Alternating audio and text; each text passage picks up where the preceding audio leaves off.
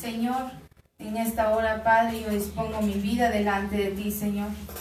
Te pido, Padre Santo, que tú pongas en mis labios las palabras que tú quieres que el día de hoy yo pueda expresarle a mis hermanos, Señor. También te pido, Padre, que si alguna palabra corrompida, alguna palabra que no te agrade, yo te pido que no salga de mi boca ninguna palabra que tú no quieras, Padre. Te pido que guardes mi vida, Señor, de decir alguna palabra mala, Padre. Que tú me ayudes, Espíritu Santo, que me reveles la palabra, que traigas a mi vida el, discernir la palabra del Señor. Que me des, que le des a cada uno de mis hermanos entendimiento, sabiduría y que cada uno de ellos disponga su corazón, Padre, para que la palabra, Señor, pueda entrar en la vida de ellos como espada de doble filo, dice tu palabra, Señor. En el precioso nombre de tu amado Hijo Jesús. Amén. Estoy un poquito nerviosa, pues espero que ya pueden sentarse. Espero que el Señor me ayude a poder explicarles para que ustedes puedan entender.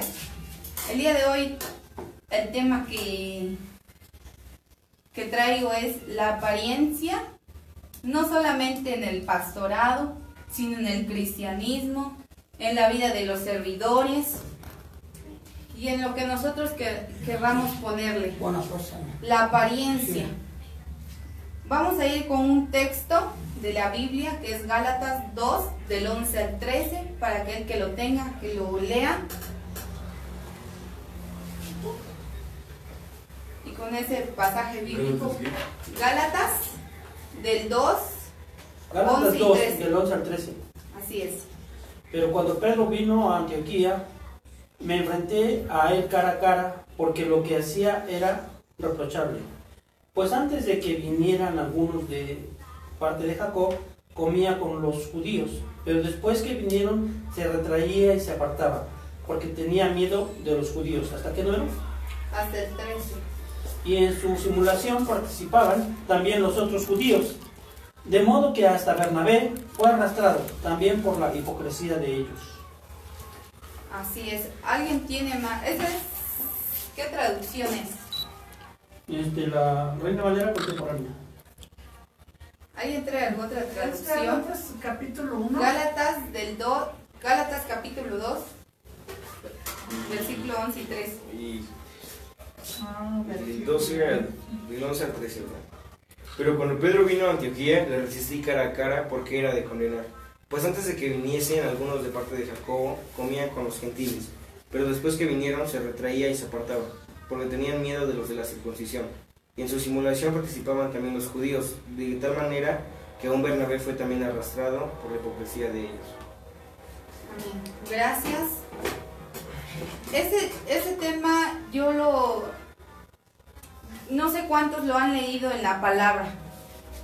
Cuando, cuando el apóstol Pablo reprende a Pedro por, porque era una persona que, que, aparentaba ser una cosa y luego se hacía, cuando llegaban, cuando llegaban con los gentiles, dice que, que él comía con ellos, que él adoptaba todo lo que ellos hacían en ese momento pero cuando tenía, cuando tenía una reunión, por, decir, por decirlo así, un, un convivio o algo que le podamos llamar dentro de la iglesia, un ejemplo en la actualidad, muchas veces nosotros tenemos una doble apariencia.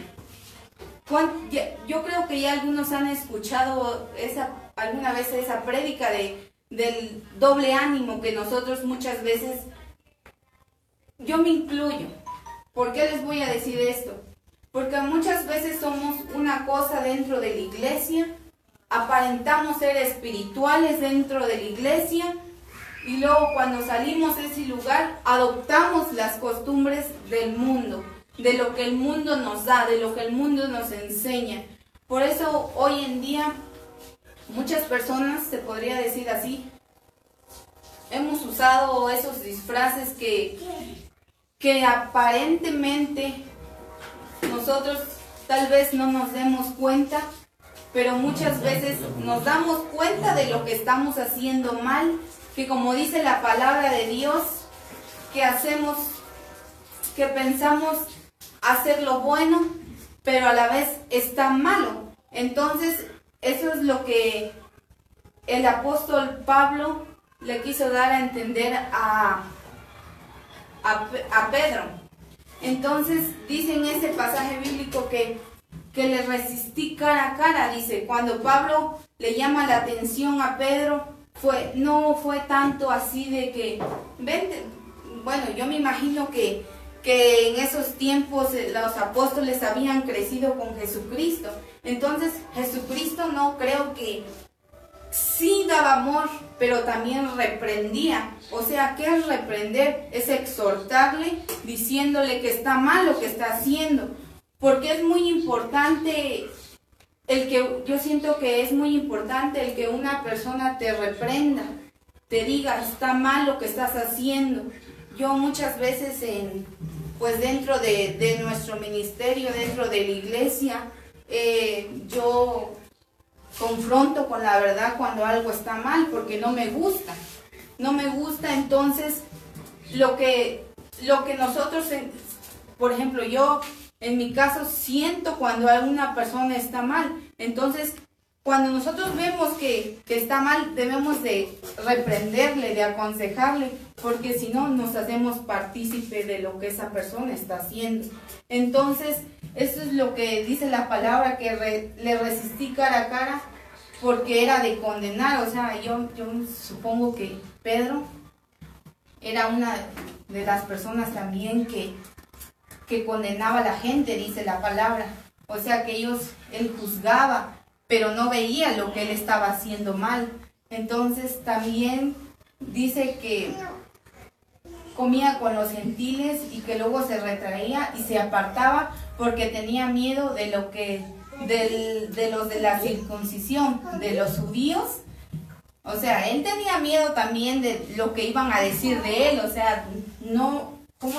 Les podré decir, entonces él sí sabía perfectamente lo que él estaba haciendo, vivir una apariencia que de alguna manera no le quedaba, porque él ya había sido enseñado conforme a la palabra, él era el amado, él, era, él convivía, comía de la mesa con Jesucristo, entonces en ese tiempo él sabía lo que, lo que era bueno y también lo que era malo, pero pues lamentablemente hoy en día es lo que nosotros vivimos dentro, no dentro de la iglesia nada más, en nuestras casas, en nuestro trabajo, el solo hecho de que en nuestro trabajo muchas veces no conocen que nosotros seamos cristianos, no, no les compartimos de lo que el Señor ya hizo en nuestra vida.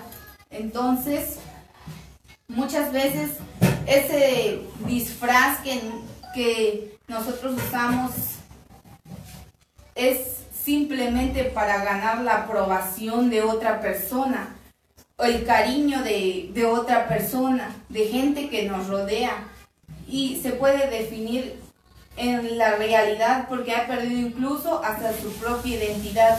Muchas veces nosotros como hijos de Dios, ya Dios ya nos dio una identidad. ¿De qué? De ser hijos de Dios, ¿verdad? Si somos hijos de Dios, ¿qué tenemos que adoptar? Las características de nuestro Padre. ¿Y qué es nuestro Padre? En nuestro Padre hay amor, dice, amar al prójimo, el amar a Dios por sobre todas las cosas, que muchas veces es duro decirlo, pero pasa. Ponemos a Dios muchas veces en segundo lugar en nuestra vida. Y eso es muy triste. A mí sí me, me pone triste el poner a Dios en segundo lugar yo muchas veces cuando hago algo malo delante de Dios, que yo sé que está mal, le pido perdón. Porque ya hay un, hay un, ya el Espíritu Santo pone el redarguir en nuestra vida. Entonces es muy importante no perder la identidad de hijos, porque si somos hijos tenemos, si Dios nos dice su palabra que nos hizo a su imagen y semejanza de, de Él, entonces tenemos que adoptar todo lo que, lo que Dios en su infinita misericordia ya nos dio a nosotros. Entonces, eh, dice, vamos a seguir leyendo, no sé quién me puede leer, Efesios 5. Búsquenlo. Efesios 5. Ajá. 5. ¿Cinco qué? 5 en 5.1 en adelante. No lo vamos a leer todo, es muy largo ese pasaje. Sed pues imitadores de Dios como hijos amados, y andad en amor como también Cristo nos amó, y se, y se, y se entregó a sí mismo por nosotros, ofrende sacrificio a Dios en olor fragante. Pero fornicación y toda inmundicia o avaricia, ni aun se nombre entre vosotros como conviene a santos, ni palabras deshonestas, ni necedades, ni traunerías que convienen, sino antes bien acciones de gracias. Porque sabéis esto, que ningún fornicario o inmundo o avaro que es idólatra tiene herencia del reino de Cristo y de Dios. Nadie os engañe con palabras vanas, porque por estas cosas viene la ira de Dios sobre los hijos de desobediencia. No seáis pues partícipes porque en otro tiempo erais tinieblas, mas ahora sois hijos del Señor. Andad como hijos de luz. Porque el fruto del Espíritu es en toda bondad, justicia y verdad, comprobando lo que es agradable al Señor. Y no participéis en las obras infructuosas de las tinieblas, sino más bien repréndanlas. Porque vergonzoso es, es aún hablar de lo que ellos hacen en secreto, mas todas las cosas cuando son puestas en evidencia por la luz son hechas manifiestas, porque la luz es lo que manifiesta todo. Por, la, por lo cual dice, despiértate, tú que duermes, y levántate de los muertos, y te alumbrará Cristo. Hasta ahí, nada más. Es muy largo ese pasaje bíblico, ahí les dejo que lo lean en casa para que me dicen. Dice su palabra, ser pues imitadores de Dios como hijos amados, andar en amor. Dice, imitar las cosas que Dios, que, que Dios ya nos dio en su palabra es, es lo más hermoso que nosotros podamos hacer. Ayer nos compartían cómo podemos entender todo lo que hay en esta Biblia. Muchas veces nosotros leemos todo, yo incluso muchas veces leo la Biblia cuando hago mi devocional y, y a veces hay cosas que no se me quedan de plano. Para entender toda la Biblia es, es importante, nos decían ahí, es, es importante vivir lo que dice su palabra porque de esa manera nosotros vamos a, poder aprendernos cada uno de los pasajes, pasajes bíblicos, vamos a poder entender cada verso de la Biblia. Y, es muy importante leerla porque si no, dice su palabra que el pueblo de Dios pereció por falta de qué? Conocimiento. Conocimiento, exactamente. Y es lo que a nosotros nos falta, el imitar a Cristo, el imitar a, a Dios en todas sus formas, en, su en nuestra forma de vivir, en nuestra forma de actuar, en nuestra forma de pensar. Y muchas veces dice su palabra que a veces nosotros somos atacados espiritualmente. ¿Cuál es el arma principal de Satanás? Es nuestra mente. Por eso en todo momento nosotros debemos de meditar en su palabra, y, y, no dejarnos llevar por las cosas del mundo ni, ni vivir una doble apariencia, porque sí muchas veces nosotros como hijos de Dios caemos en, en esa desobediencia o en esa, en esa faceta donde nosotros ponemos a Dios en segundo lugar. Entonces, ¿qué es lo que más nos domina a nosotros? Son las cosas del mundo. Entonces tenemos que tener más de Dios, imitar a Dios en donde quiera que vayamos y ser más como es. Entonces tenemos que recordar cada vez que nosotros hagamos algo indebido, reflexionemos si lo que nosotros estamos haciendo está bien o está mal delante de los ojos de Dios. También eh, dice, de la misma manera Jesús reprendió severamente la, hipocresía de los fariseos, pues que, puesto que conocía su corazón. Muchas veces nosotros, muchas veces nosotros como seres humanos, ¿qué vemos primeramente delante de una persona? Lo físico. ¿Por qué? Porque no podemos ver lo, lo que hay adentro de la persona. Entonces, ¿Qué es lo que Dios ve? Dice su palabra. Lo que Dios ve es el corazón. ¿Qué hay en nuestro corazón? Hay odio, hay rencor, hay rechazo, hay contiendas, hay ira, hay enojo, etc. Eso es lo que Dios ve en nuestro corazón. Por eso muchas veces Dios nos confronta. Nos confronta a cada uno de nosotros. Entonces lo que nosotros vemos delante de una persona es su apariencia física, nada más. pero también es importante lo que dice su palabra, que por sus frutos los vamos a conocer, que por su forma de vivir tú vas a conocer a una persona. Pero Dios lo único y lo primeramente que ve y lo que nosotros no podemos ver es la intención del corazón, es el corazón. Y nos vamos a primera de Samuel 16, 7. Dice así, y el Eterno respondió a Samuel, no mires a, su parecer, ni a lo grande de su estatura, porque yo lo desecho. Porque el Eterno no mira lo que mira el hombre, pues el hombre mira lo que está delante de sus ojos, pero el Señor mira el corazón. Es lo que les comentaba en este momento, que nosotros, que Dios mira, antes que nosotros podamos ver cómo es la vida de la persona que amigo, le podamos llamar amigo, familiar, hermano, lo que sea, lo primera, primeramente lo que Dios ve es el corazón. Antes de todas las cosas, sabemos que Dios es omnipresente y Dios se mueve en todo lugar y como Él quiera es una de sus cualidades que Dios tiene y es lo a lo que nosotros debemos de tenerle temor de lo que Dios mira en nuestra vida. Y en primera de Samuel 16, 7 dice en la nueva traducción viviente, pero el Señor le dijo a Samuel, no juzgues por su apariencia o por su estatura, porque yo lo he rechazado. El Señor no ve las cosas de la manera en que tú las ves. La gente juzga por las apariencias, pero el Señor mira el corazón. Es lo que yo les estaba, les estaba comentando, que siempre, en todo momento en nuestra vida, Dios va a ver la intención de nuestro corazón, la intención de buscarle, la intención de servirle, no solamente Dios, podría decirse, no solamente Dios nos mira así de cada persona, sino, sino Dios de alguna manera, de la forma que nosotros podamos servir a Dios, sé que nosotros vamos a crecer espiritualmente y vamos a ir adoptando el carácter de Cristo. Por eso dice la Biblia, despojémonos, dejemos, dejemos que Dios crezca, dejemos que nosotros menguemos para que Él crezca en nuestra vida. Y yo el día de hoy les quisiera hacer una pregunta. Si Dios mira si Dios no mira lo exterior, sino lo profundo del corazón, ¿qué es lo que está mirando en este momento en la vida de cada uno de ustedes? Que ustedes reflexionen, piensen qué es lo que Dios está mirando en este momento en la vida de cada uno de ustedes.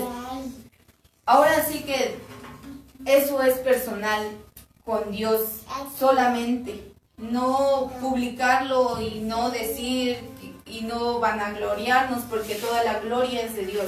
Si servimos y adoramos y si amamos a Dios aún por sobre todas las cosas, ahí es cada quien personal. Pero espero que así sea. Las apariencias, ¿quién me puede decir qué es una apariencia? Lo que queremos ser pero no lo somos. Así es. Fingir, Fingir lo que no es. Lo que no somos es aparentar ser lo que no somos. ¿Por qué? Las apariencias son como un mecanismo de defensa ante los problemas de la vida. Pero cuando esto se torna en nuestra forma de vivir o en nuestro estilo de vida, aunque el exterior se vea pleno de vida, nuestro interior se va marchitando y se va secando hasta la muerte, porque dejamos ser, porque dejamos de ser lo que nosotros mismos somos en realidad. Todos tenemos algo que solo nosotros mismos sabemos, sí o no. Muchas veces nosotros, pues los que son casados, muchas veces nosotros no expresamos todo del todo. Muchas veces nos quedamos cosas que de alguna manera son de nuestra, de nuestra intimidad, de nosotros mismos. Entonces, todos tenemos algo que solo nosotros mismos sabemos. Y tratamos de cubrirlo aparentando lo que no somos. Entonces, de esta manera nosotros estamos reflejando algo que que lo imponemos en nosotros mismos, que no somos nuestra, que hemos perdido la algo así como lo original de lo que nosotros de, lo que nosotros de lo que nosotros éramos. Entonces, una vez alguien dijo, todos sin excepción tenemos algo de hipocresía. Charles Spurgeon dice una frase, la sinceridad hace a la persona más pequeña de más valor que el hipócrita más talentoso. Tenemos que aprender nosotros a ser genuinos, a ser verdaderos en nuestro andar, en nuestro caminar, donde quiera que nosotros vayamos, tenemos que ser originales, tenemos que, si hay algo que a nosotros no nos agrada o sabemos que no le agrada al Señor, nosotros debemos de tratar de cambiar, de ser diferentes, de dejar todo lo que a Dios no le agrada, porque sabemos que pues que aquí en el mundo no vamos a ser juzgados, pero sabemos que va a haber un tribunal ahí en los cielos y vamos a ser juzgados por todo lo que hacemos aquí en el mundo. Sabemos que no somos de este mundo, somos de los cielos, somos de la presencia de Dios, pero vamos a ser juzgados de alguna manera. Pero sabemos que también tenemos abogado como el Padre, que es Jesucristo, el que intercede por nosotros allá delante de nuestro Padre. Pero aunque sabemos que tenemos un abogado, aunque sabemos que tenemos alguien que nos defiende, Padre, mira, mira, ese, tu hijo se arrepintió, debemos de tener un cambio en nuestra vida. Tenemos que, que dejar todo lo que, les decía, todo lo que a Dios no le agrada, porque sabiendo hacer lo bueno, hacemos lo malo, dice su palabra, y eso ya cuenta como pecado, dice. Entonces, si nosotros ya sabemos todo lo malo de palabra, todo lo que no debemos hacer y lo hacemos, debemos de ir cambiando esas pequeñas cositas que no nos hacen ser genuinos, ser originales o ser transparentes delante de Dios o, mostrarnos ser personas que no lo somos. Entonces, dice que cuando nos exhorta a ser a ser originales, genuinos, a expresarnos tal y como nosotros somos, también llega a ser un peligro, porque es como una espada de doble filo. Sabemos que vamos a ser criticados, que vamos a ser juzgados, que, que muchas veces la misma gente, la misma iglesia, eh, de alguna manera nos va a juzgar por lo que nosotros hagamos, pero sabemos que el tratar de cambiar Dios ve la intención ya de nuestro corazón. Entonces es lo que nosotros debemos hacer porque, nos, porque el no ser una persona verdadera, una persona aparentando ser otra, nos lleva a vivir vidas ocultas ante los ojos de los hombres, pero ante los ojos de Dios no, porque Dios todo lo ve. Y les decía, y Dios nos va a juzgar conforme a nuestras obras, dice su palabra. Entonces, Dios es Dios buscará la vida secreta de los hombres y la doble vida que nosotros llevemos, no nada más en la iglesia, sino en nuestro hogar. Eh, nos vamos a Romanos 26, Romanos 2, 16, perdón. ¿Quién lo puede leer? En el día en el que Dios juzgará por Jesucristo los secretos de los hombres conforme al Evangelio. Amén. Así es.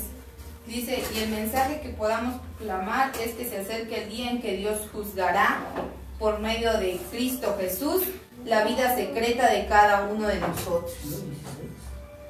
2.16. Romanos 2.16. Sabemos que no hay nada que nosotros no vayamos a pagar delante de Dios. Dios, Dios es un Dios justo, así como Dios nos bendice, nos guarda, nos cubre, así como Dios nos da, nos prospera, así de esa manera también Dios nos pedirá cuenta de lo que nosotros estamos haciendo. Entonces, las apariencias ocultarán tu realidad delante de los hombres por un tiempo. Y si en verdad eres muy talentoso, tal vez lo hagas por toda tu vida. Pero, pero delante de Dios seguirás al descubierto, hagas lo que hagas. O sea que Dios es un Dios omnipotente, un Dios omnisciente que está en todo lugar y que todo lo sabe, dice, y que nada puede ser oculto delante de Él y tampoco podemos huir de todas las cosas que nosotros hagamos. Hebreos 4:13 que dice,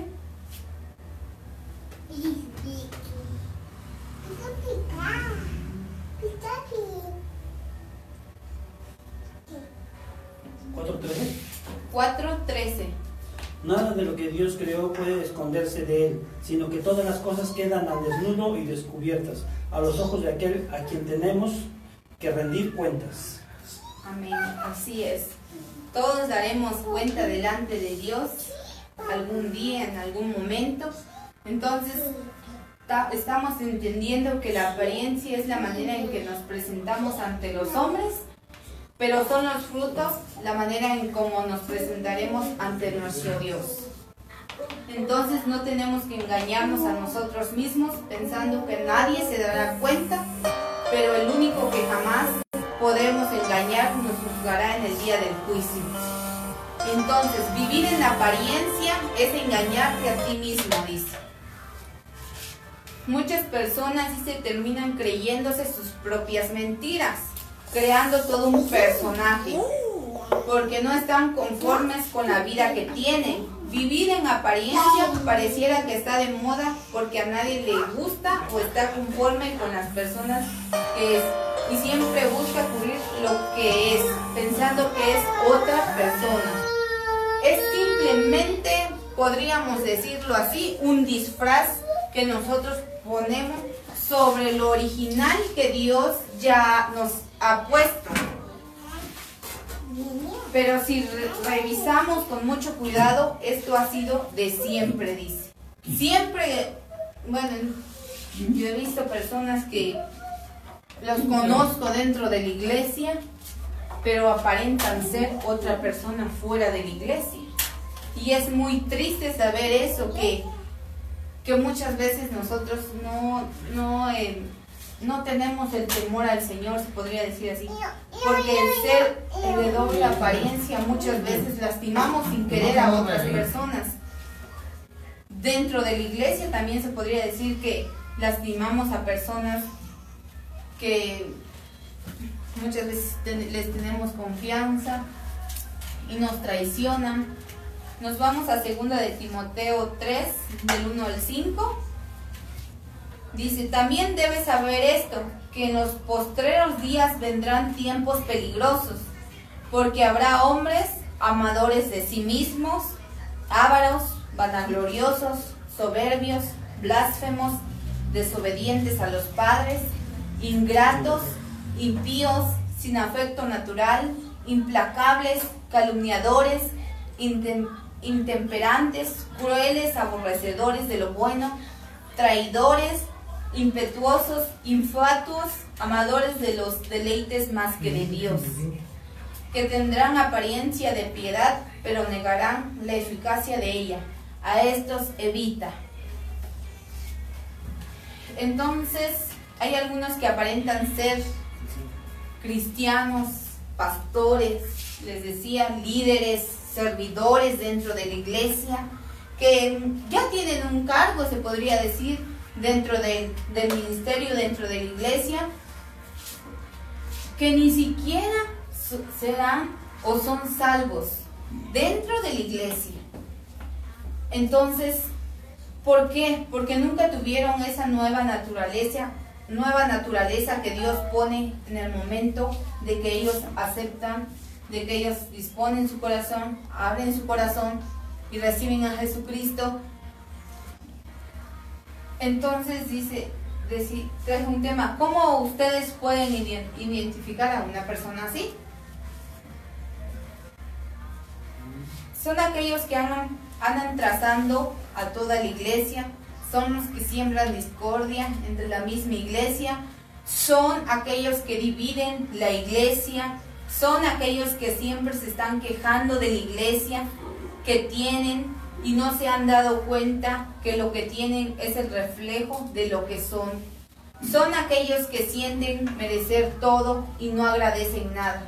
Entre muchas otras cosas, son ejemplos que nosotros vemos dentro de la iglesia, que muchas veces no quieren servir, se les tiene que andar, dice y dice y dice. Entonces, son gente que de verdad, no sé si no tienen esa revelación, no tienen ese temor, pero el servir a Dios no es una carga, mis amados hermanos, es un privilegio. Que si nosotros aquí en la tierra, sin que nada nos dé Dios, le podamos servir, le podamos honrar, le podamos adorar, ser genuinos, ser eh, imitadores de Dios. Imagínense qué nos espera ahí en los cielos, delante de la presencia de Dios. O sea, si aquí hacemos cosas buenas, vamos a ser, ¿qué dice la palabra? Galardonados de todo lo que Dios nos tiene allá preparado en los cielos. De, decía el Señor Jesucristo, me voy, voy a preparar morada para cada uno de ustedes, para ustedes, para mi pueblo, para mis hijos. Entonces, es lo que nosotros como hijos de Dios debemos de tener muy en cuenta, debemos de saber que, que aquí en la tierra pues sufriremos, tendremos aflicciones, pero allá en los cielos vamos a hacer, ya no va a haber nada de lo que aquí vivimos. Entonces eso es, eso es lo que nosotros tenemos que tener en cuenta. ¿Quiénes somos nosotros verdaderamente delante de Dios? Pero también reflejar a Dios en nuestra vida delante de las personas. En Mateo 23, 27. Mateo 23, 27.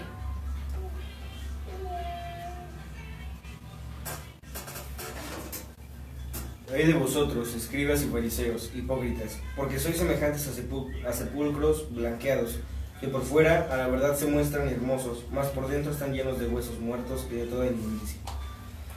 Dios reprendía a los fariseos, dice, porque estamos seguros, bueno, porque estoy segura que que aquellos hombres creían en sus propias mentiras.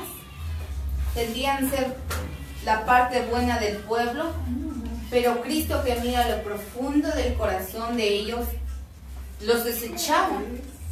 Entonces, sabemos que a Dios no le agradan las apariencias, porque si ya muchas veces nosotros, si a Dios ya nos conoce, muchas veces Dios nos exhibe delante de los hombres, nos avergüenza delante de los hombres. Y la intención de Cristo no solo se trataba de descubrir a los religiosos de ese tiempo, sino que también hoy en día miremos hacia nuestro interior y revisemos si no estamos viviendo en la misma condición que vivían los fariseos. Que si bien dice la palabra de Dios, clamaban a Dios, oraban al Señor, Sí, con vanas repeticiones, pero ellos pensaban que lo que ellos decían, que lo que ellos oraban estaba bien, que eran escuchados por Dios. Pero Dios dice que los a los soberbios los veía de lejos, a los humildes los recibía, los veía de cerca, dice su palabra. Entonces, a la conclusión que nosotros llegamos, o a la conclusión que yo llego de, acerca de ese tema, es que nosotros debemos ser imitadores de Cristo, ser como Él es, andar como Él andaba, dice su palabra, que Él amaba, lo humillaban, lo despreciaban, lo, le hacían de cosas, pero Él aún así dio su vida por cada uno de ellos, a pesar de que le hicieran lo que le hicieran, Él, él siendo hombre, porque sufrió fue lacerado y, sintió los dolores. Entonces él siendo hombre padeció todo pecado, o sea, sobre él fue todo nuestro pecado y aún así nos amó. Entonces nosotros debemos ser imitadores, seguir a Cristo, eh, imitar a Cristo donde quiera que vayamos, eh, ser como Él es en nuestra casa, en nuestra iglesia, en donde quiera, en nuestro trabajo, en la calle, en la escuela, donde quiera que vayamos imitar a Cristo como real es. Que ellos, por, decirse así, que nosotros podamos proclamar el nombre de Cristo a donde quiera que Él nos lleve. Entonces necesitamos no solo integridad espiritual, sino también integridad moral. Íntegro, ser completo, ser total, moral, que guardes cada uno de los estatutos, cada uno de los mandamientos que el Señor nos prescribe. Ya muchos sabemos que los mandamientos que el Señor nos da. Entonces, dice, y debemos de tener convicciones y compromisos bien establecidos. Nunca pensemos que estamos exentos de vivir una vida de hipocresía y de apariencia. El mismo apóstol Pedro tuvo que ser reprendido, reprendido duramente por la hipocresía en la que estaba viviendo. Tal vez podamos engañar a los que nos rodean, incluso nosotros mismos podemos estar viviendo engañados por nosotros mismos, pero, pero recuerda que Dios juzgará aún los secretos, los secretos del hombre. Así que es todo por el día de hoy. Vamos a ponernos de pie, vamos a orar. Y si hay algo que, que no está bien en tu vida, y si hay algo al cual tienes que renunciar, vamos a confesarlo delante de Dios, porque bien dice su palabra, que si confesares vuestros pecados delante de Él, Él es bueno, Él es fiel para perdonar, que Dios cambie nuestra vida y que no vivamos una doble apariencia.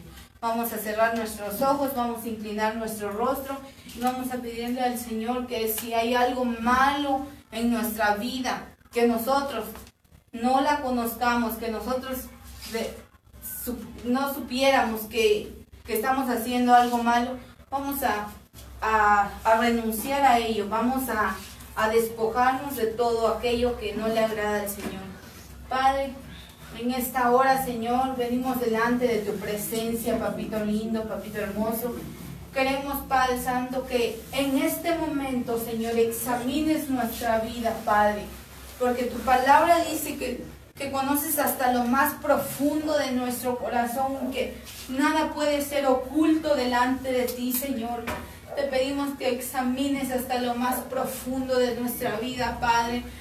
Que si hay algo, Padre, que no te agrada, Señor, en nosotros, si hay algo, Padre, que, que no, no te invite, Padre, a ti como el único Dios soberano, Padre, lo quites de nosotros.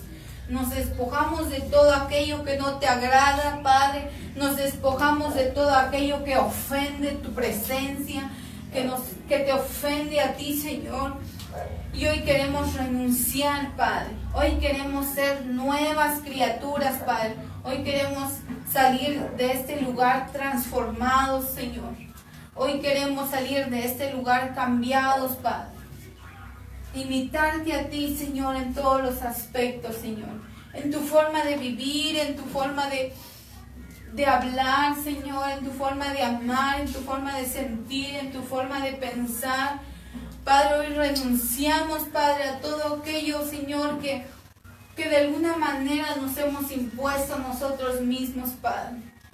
Te pedimos, Señor, que nos cubras con tu preciosa sangre, que, que podamos, Señor, en todo momento, Padre, imitarte a ti como el único Dios soberano, Señor, sobre toda la tierra, sobre los cielos.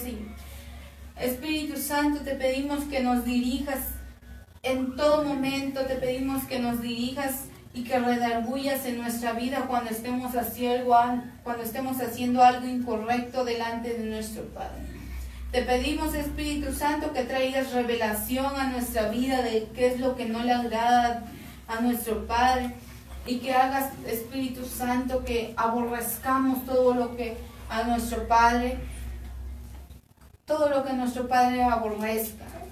Te lo pedimos, Señor, en el nombre precioso de tu amado Hijo Jesús. Amén.